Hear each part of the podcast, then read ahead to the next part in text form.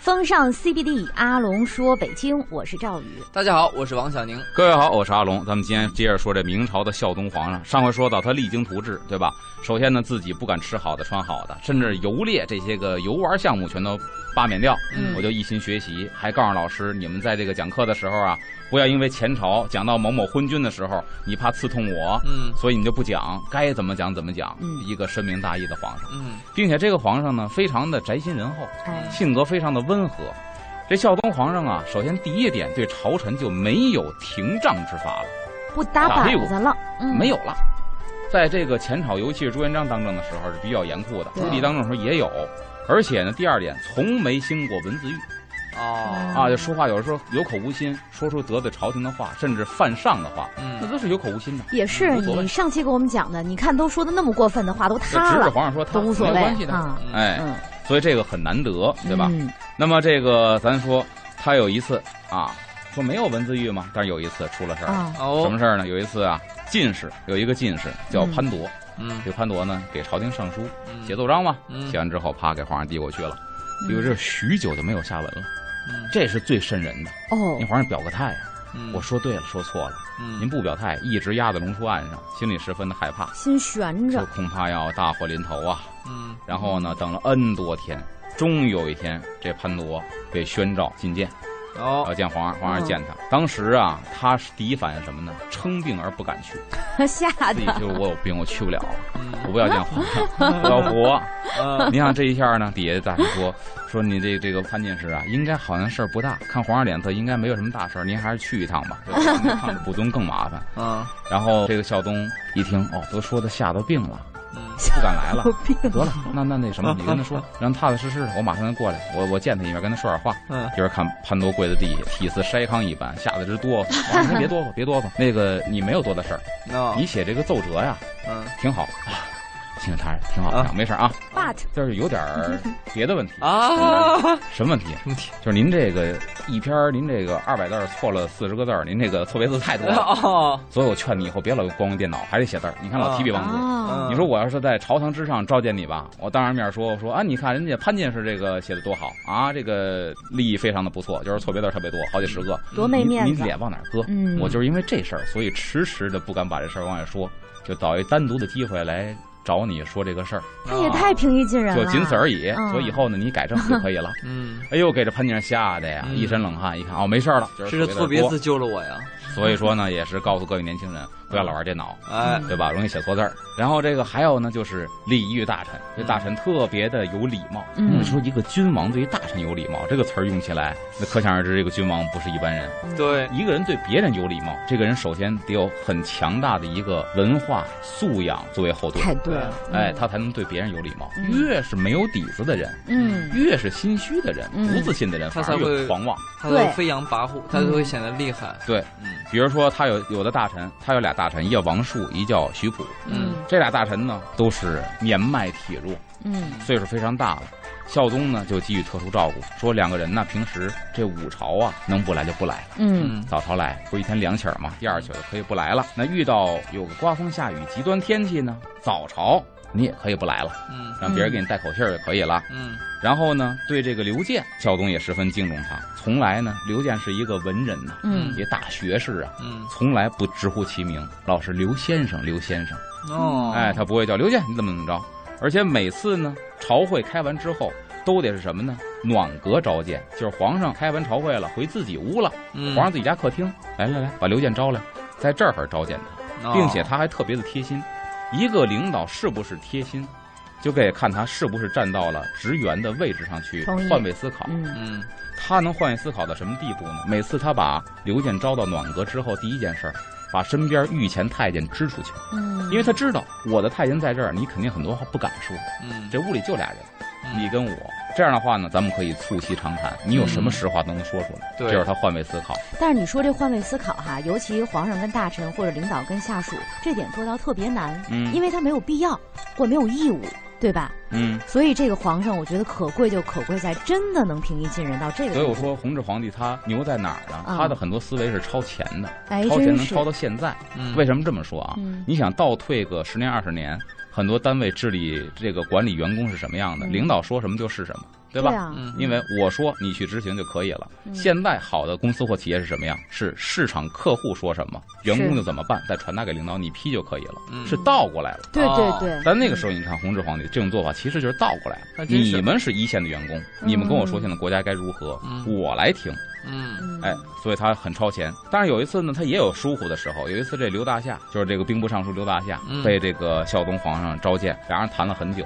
你见面礼仪得有啊，嗯叩见皇上，你还是得跪下的。然后皇上赐你来平身赐座，这开始聊。嗯嗯皇上就那天呢，这个脑子没在这儿，夸过完之后，皇上万岁万岁万万岁。好，今儿咱聊点什么呀？他忘了这茬了，啊平身赐座忘了。咱今儿聊点什么呀？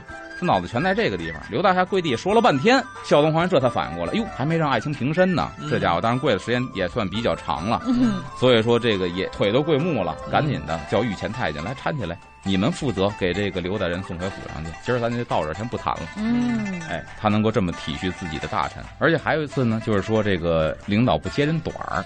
嗯。有一次早朝，通政司奏事，该说了，今天咱们就说白了，会议主持嘛，啊。今天咱们会议探讨几个话题、几个问题啊，其中涉及到哪儿哪儿哪儿哪儿，嗯。里边就没有涉及到兵部的事儿。啊。啊，那别的地儿都有，兵部没有事儿。兵部丞刘大夏呢，这个时候呢没有出班，他没来，嗯孝宗没看见他，嗯就说白了忘了上朝了。啊但好在今天的会议议程里边没有他的事儿。嗯哎，第二天，孝宗皇帝对刘大夏说：“说朕昨天呢，本身想召见你，虽然没你事儿，我想召见你，但我一看你没在底下站着，我再不一看这个会议主持说今儿没你的事儿，我就闭口不谈。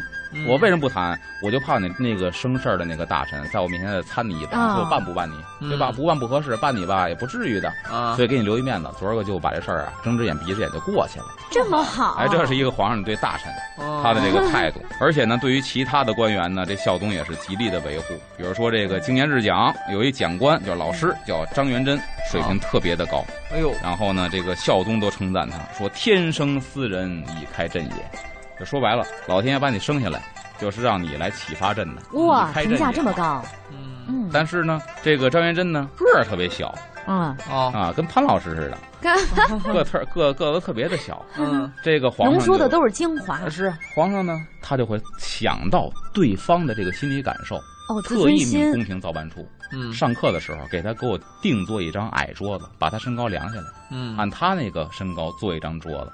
因为一般公理桌子给这个老师使的话呢，这桌沿到脖梗子了，有这么夸张吗？所以说给他 定定了一个矮桌子、啊 矮椅子，就是脚也要着地，这桌子正好能在单独一套为他定制的，嗯所以他能做到这一点，虽然花费并不是很大，嗯，但是就能感动这个大人。我觉得这男朋友对女朋友都做不到这么用心，他可这是一个真的够可贵的。很细腻的哈，应该听起来很像巨蟹座的一个皇帝。哎，而且这皇上呢，他有一什么本事？有一个好的领导，有一什么本事啊？能让这个你的员工成为你的死忠，哎，这是一个好领导有就是的本事。自然笼络人心。就碰到这样的领导哈，我觉得我跟定他了，而且一定卖命的干。这确实是一个好皇帝哈。之后就是我们也想看看他真的能够坚持住吗？或者说，他会有什么更过分的举动吗？还是说后面就出现了变故呢？还是得听阿龙给我们讲。我们稍事休息一下，一会儿回来。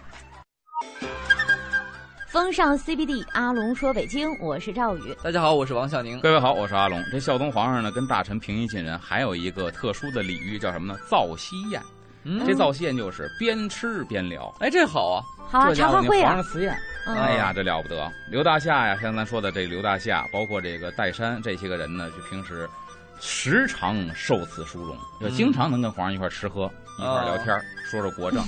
有一次呢，这个戴珊就对刘大夏说：“有一次啊，就说说这皇上要召见你，今儿请你去啊，嗯今儿没请我，但我求你件事儿，因为俩人很好。嗯说我什么呢？年老体弱了，而且呢孩子又小，就属于是晚婚晚育那一类型的。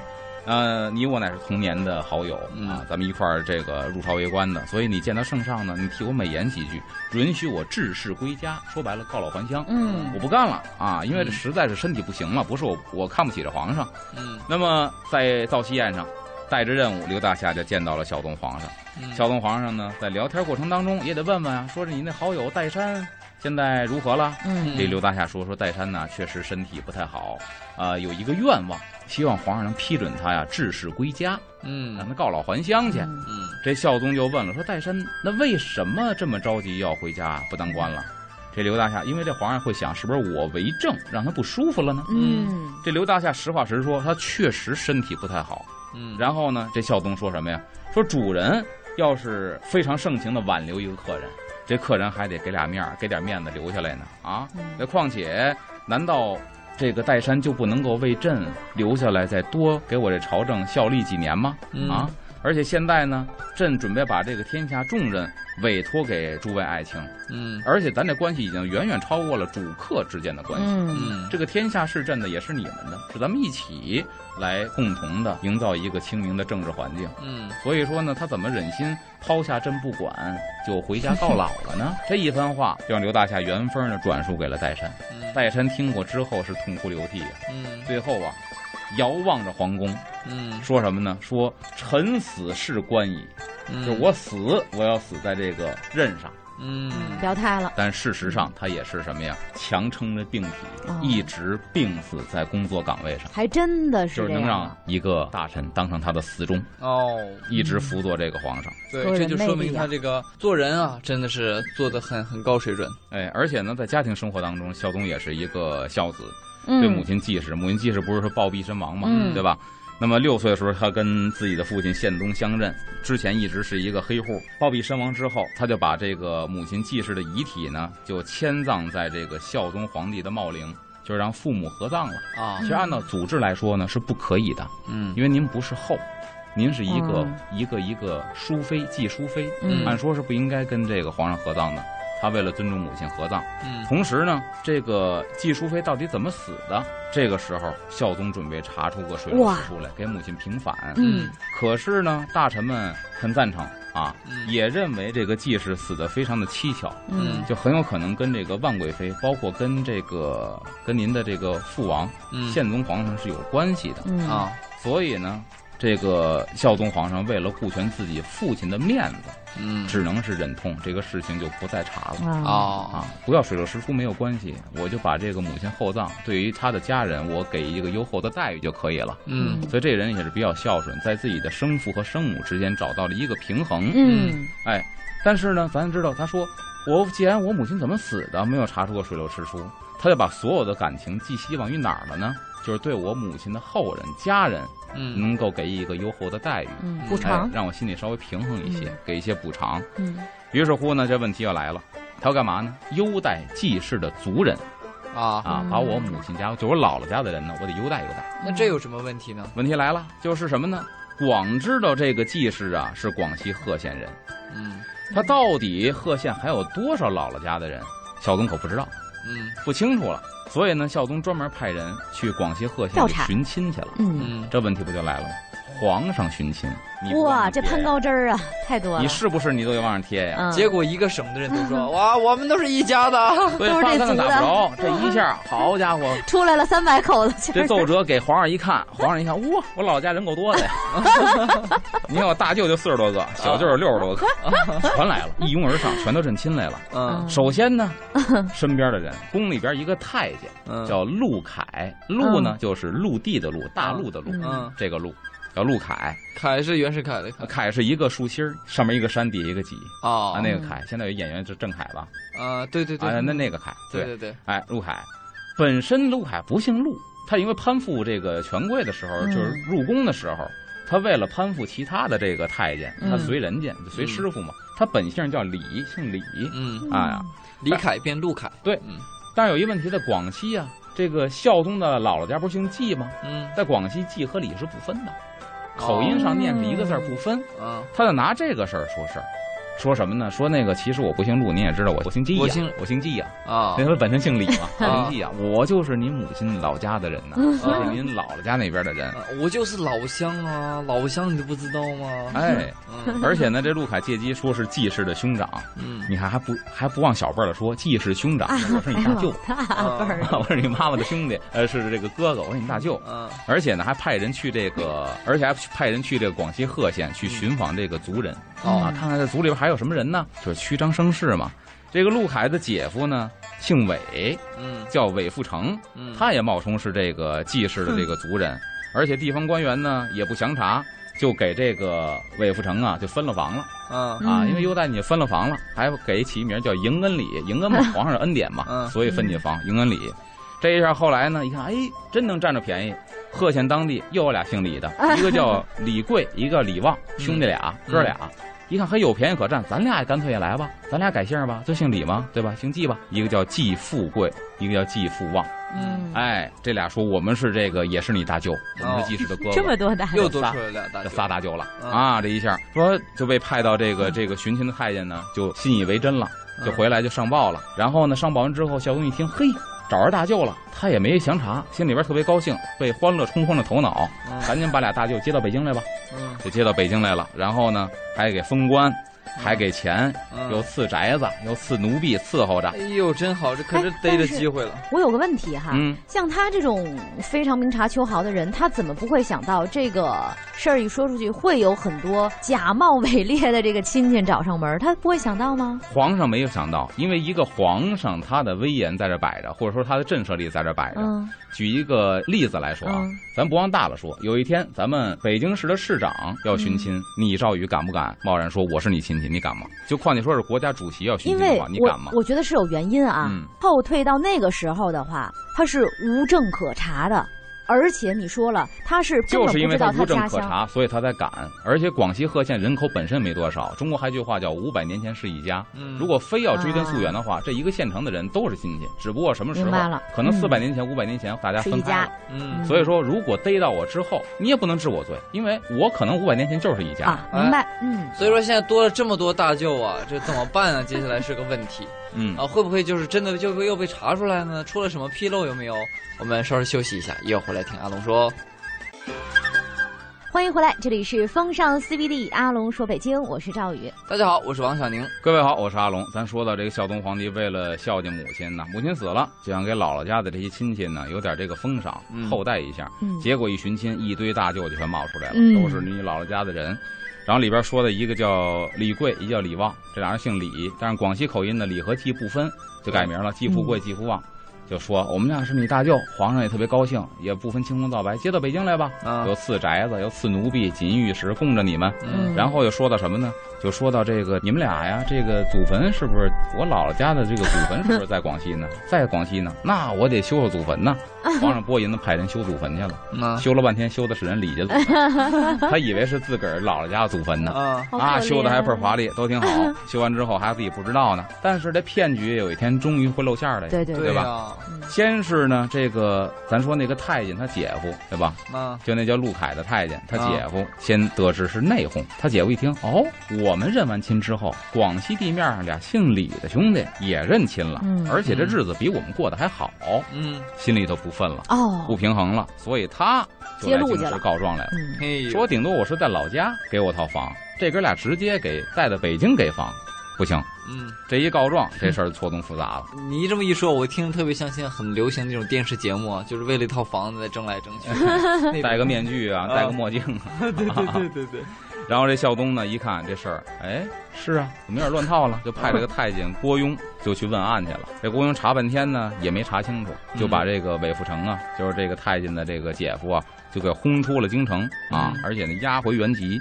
后来呢，修那座假的济世坟的时候呢，又有好多的人说是济世的这个同宗同族，嗯。又找上门来，直到这个亲戚越来越多，嗯。发现不对劲，皇上才觉得可能这个流程上有点失误吧，嗯。是不是这个查证有点不太详实啊？嗯，但也情有可原，因为我们能了解到哈，就是说，如果是你一个人，然后如果是高官得坐、骏马得骑，或者你成功了，你寻亲的那个愿望，你想回报那个就故乡或者亲人的那个族人的那个愿望啊，有时候真的会让一个理智的人变得冲昏了头。对你比如哎有一天我要当巨星了，整个牛街地区人，我觉得都是我亲戚，就是这种感觉。然后他赶紧派人去广西查去，查完之后发现姓李的这哥俩确实啊冒名顶替的，啊，得问罪啊。第一，你这太监郭雍，你查案不详，这得问罪。那哥俩呢，肯定啊冒充皇族，嗯按说要是别的皇帝斩了。啊，对吧咱要说的孝宗确实是一个宅心仁厚的皇上，发配嗯充军发配，并没有治死罪，嗯给哥俩就发了。嗯这事儿等于是平息下去了。但是孝宗呢，因为这个事情身心受到很大的打击，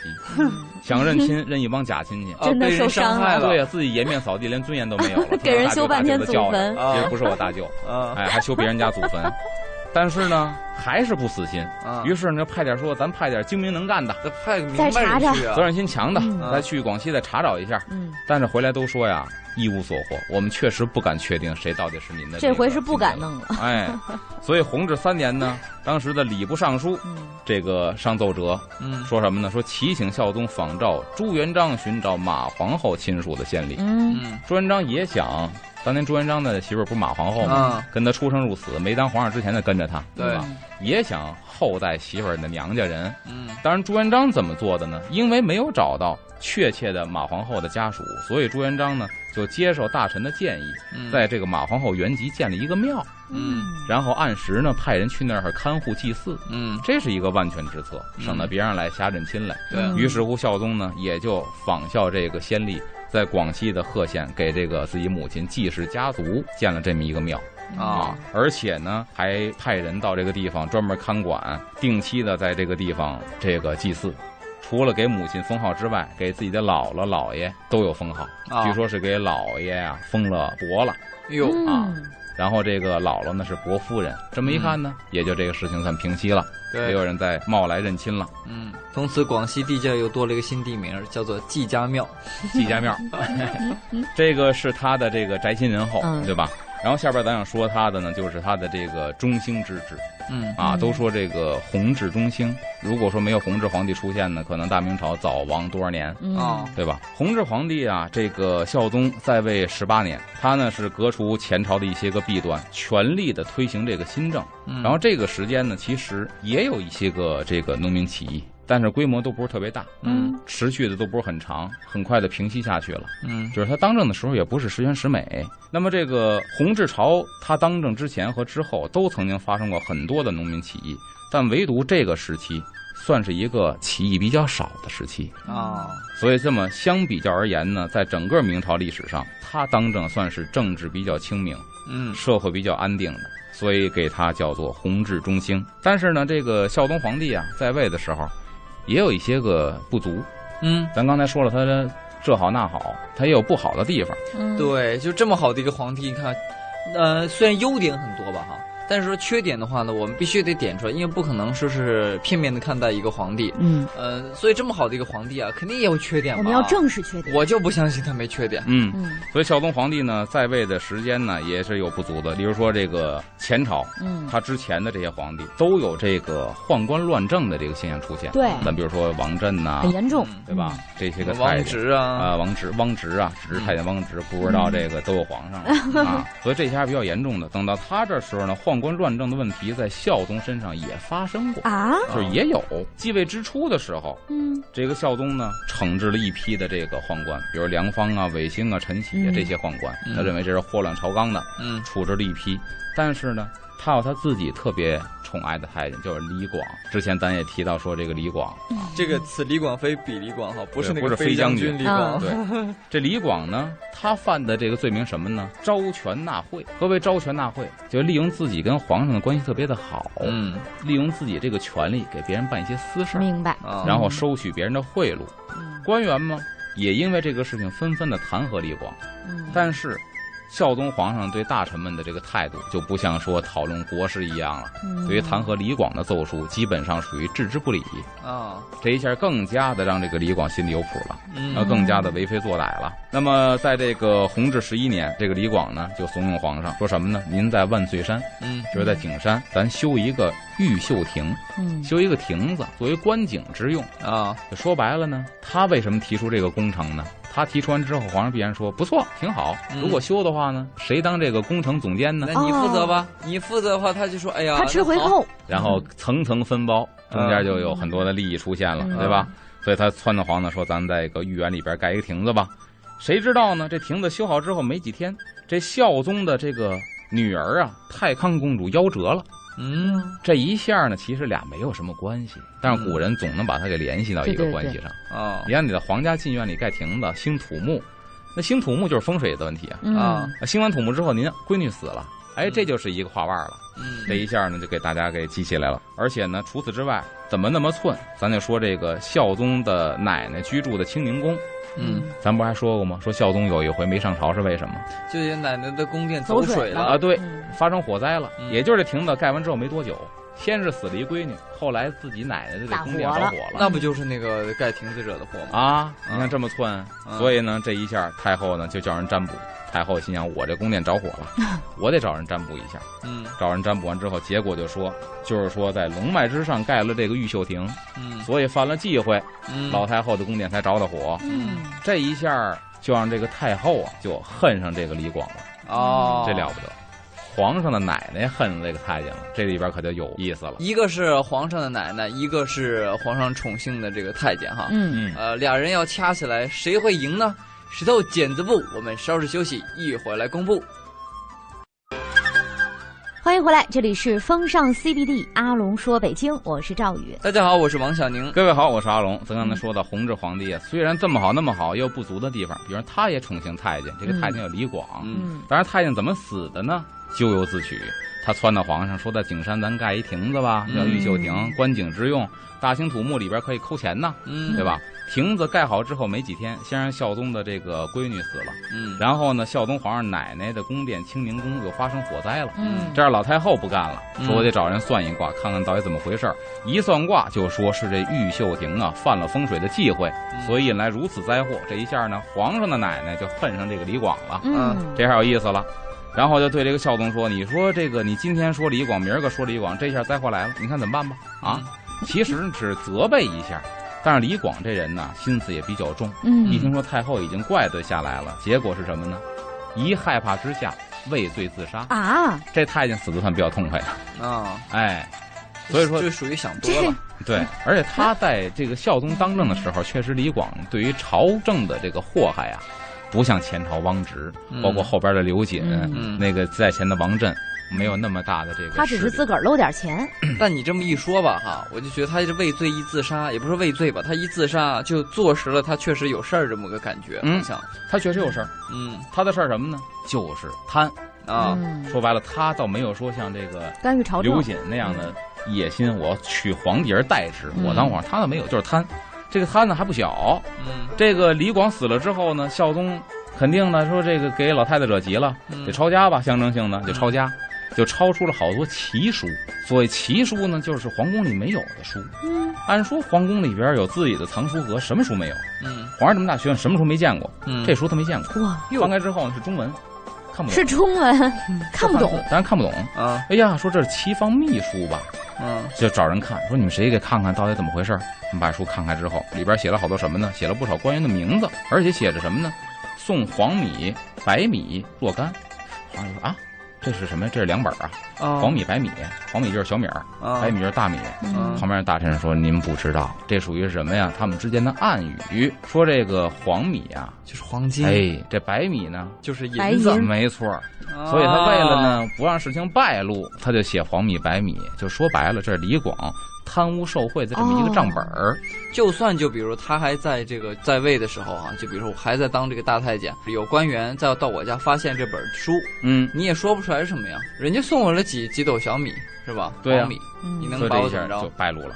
孝宗皇上，你也看他多喜欢李广，嗯我不知道为什么那么喜欢。败露之后呢，皇上是挺生气，但是转念一想，哎呀，人都死了，嗯算了吧，就没再追究这个事情。嗯不光没追究，而且呢，还命人给这个李广写祭文，啊，这体现出皇上对他的关爱了。嗯你死了还给你写祭文，所以说他对这个太监宦官这种姑息的态度啊，嗯也让其他的这个宦官看到了希望，有，所以有有些有恃无恐了。这是后宫又冉冉升起了一个新星是吧？哎 然后孝宗呢，这个勤于政务也不是特别的一贯下来的。比如说弘治八年，从这开始，他当政第八年开始，在这宦官李广的撺掇之下呢，就十分的迷恋什么呀？法事、炼丹。有的时候早朝也不准时到了，嗯所以大学士啊很多次都上书，但是呢收效不大。弘治八年六月份，嗯这个大学士徐溥再次上书，说什么呢？说这个盛夏之时啊，嗯这个很多的这个侍卫，包括这个大臣，四更天起来了，就等着上朝，嗯。等时间很长，嗯。就免不了疲惫，所以呢，只能遇到两边一了歪斜，就地而坐，有躺地下了，嗯。就等着上朝。然后呢，这个宦官呢、官员，包括外国使臣嗯。混集在一起，嗯。就说白了，跟一个大杂烩似的，嗯都躺在这个五朝门外头，嗯就就地而坐。嗯。你想想，跟旅游团似的，啊这非常的有碍观瞻。嗯。所以还希望皇上您以后上朝能够准点打卡，嗯。嗯。别让员工等这么辛苦。哎，皇上满口答应，但是呢，在这个时间段，这一很长一段时间，收效不大，嗯该迟到还迟到。嗯虽说没有不上朝，但是还是迟到。嗯所以你看，他统治时候中间也有放松过自己的时候，还真是。而且呢，这个孝宗皇帝批阅奏折也非常的大不如前了。嗯明史当中记载说什么呢？或激流数月，或静不实施，就是奏折给递上去了，几个月没批下来，嗯或者批下来了，这个事儿啊，很长时间不去实施，嗯事多庸滞，有妨正体，很多事情就堆在这个地方不去处理，嗯以至于国家运转都出现了一些个问题。而且呢，这个经研讲学有时停开，就换句话说，嗯皇上上课也不勤奋了，嗯经常也不来上课了。这种情况从弘治八年一直到弘治的当政的后期，大概得过了这么四五年的时间，嗯才慢慢的有所改善。所以中间他也发生过一段懈怠工作的这么一个状态。都有懈怠的时候嘛。嗯，嗯而且呢，这个奢靡之风后来也有点抬头。嗯比如在弘治七年的时候，主要是发生在六八六到十年左右这段时间，嗯这四五年。弘治七年的时候，孝宗呢就受这个李广的蛊惑，又是这个李广啊，就命这个军士啊一万多人在内府修建这个宫殿。你看他李广敛财的这个主要招数，就是干工程。哎，对，嗯，你这李广太聪明了，是干工程来钱哎但我觉得啊，我刚才听这李广不是说他最后自己自杀了吗？啊。我猜想以这个皇上对他的宠爱啊和这个偏爱，嗯，他其实最后如果没有吓得自杀的话，还真不一定皇上会杀他呃。也许皇上会冷落他。对，我觉得真不一定会杀他。对，但只不过，但只不过李广，我知道为什么他自己没憋住啊对啊因为这次出人命了。哦呃，皇上的女儿死了，老太后差点被烧死，啊，真是出了人命了，所以他觉得太害怕了，嗯。这跟贪污还不是一码事儿了，嗯。所以他畏罪自杀。然后呢，你看他知道干工程来钱，这李广。干工程来有这个有这个脑子。嗯。还有一次呢，就是这个宫里边的内务府啊嗯。嗯上一奏折，说干嘛呢？就要改造这个龙毯。龙毯大家知道啊，铺在皇宫里地这个地毯，这个地毯这个技艺，我还采访过他们传人，现在是非物质文化遗产，哟。那是一门非常高超的手艺。嗯。修补这个龙毯得有专门的人，当时也是，因为天天踩有问题了，咱要修补一下龙毯。嗯然后素毯一百有七，什么呢？一百多条毯子需要去修补。工部尚书这时候就上来劝阻了，劝阻说什么呢？说毯虽一物，这个毯子虽然是不太大的一个生活用品，然征毛促于山陕。就是它需要用到什么呢？需要用到山中走兽或者珍禽的这个羽毛嗯来织这个毯子。当然，这种珍禽异兽基本是出在山西和陕西一带，嗯原料得从山陕，然后去山里逮去嗯啊，很不容易。然后采棉珠料于河南，这棉花用的是河南上好的棉花。嗯，招工匠于苏杭，哇，从苏杭招工匠来，经累岁劳费万端。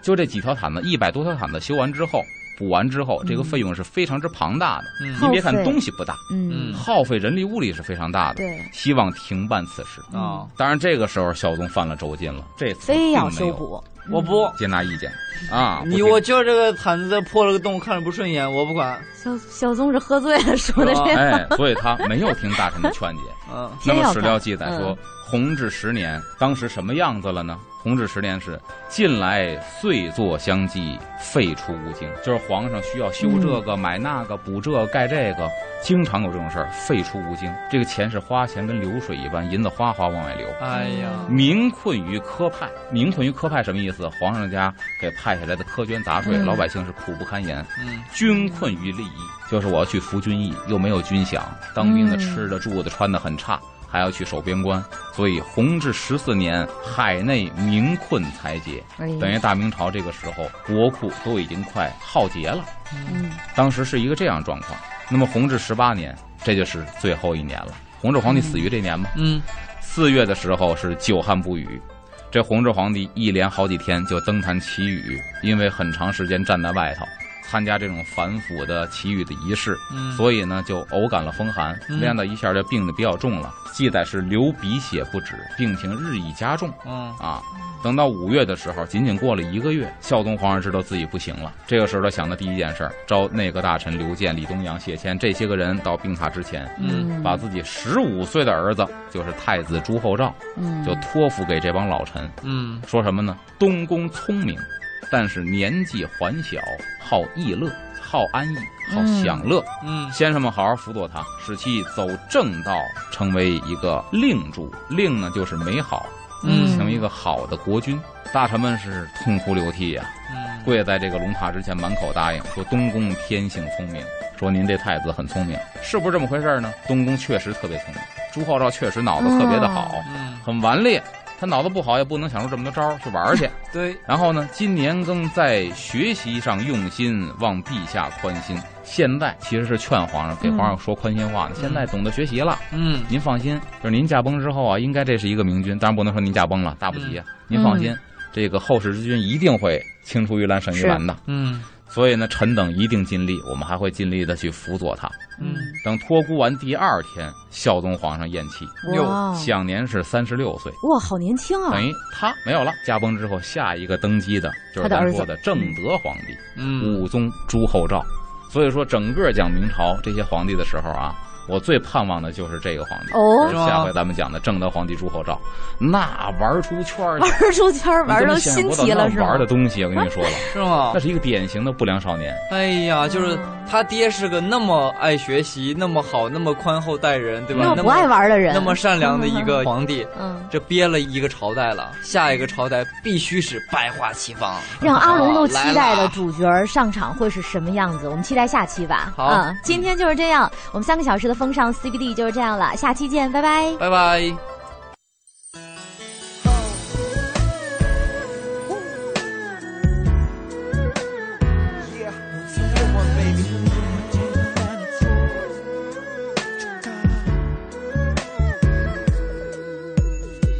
好深了，这窗里怎么亮着？那不是彻夜等候，你为我点的烛火，不过是一次邂逅，红楼那一场梦。嘴唇全部褪色，像被大雨洗过，杯中景色回味，我忘了我是谁，心情就像夜凉如水，手里握着蝴蝶被单飞，